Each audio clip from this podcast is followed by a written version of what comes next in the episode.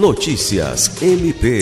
Na tarde dessa segunda-feira, 25, o Procurador-Geral de Justiça, Danilo Lovisaro do Nascimento, juntamente com membros do Ministério Público do Estado do Acre, que atuam no combate ao crime organizado, no controle externo da atividade policial e no Grupo Especial de Prevenção e Combate à Tortura, estiveram na Secretaria de Estado de Justiça e Segurança Pública para conhecer as ferramentas tecnológicas utilizadas no combate à criminalidade no Estado.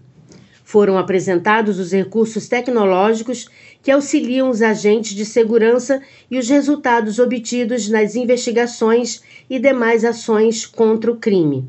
O procurador-geral ressaltou que este foi um primeiro contato visando ao compartilhamento das ferramentas, uma vez que a tecnologia é uma grande aliada no combate ao crime, podendo ser adotada também no exercício do controle externo da atividade policial.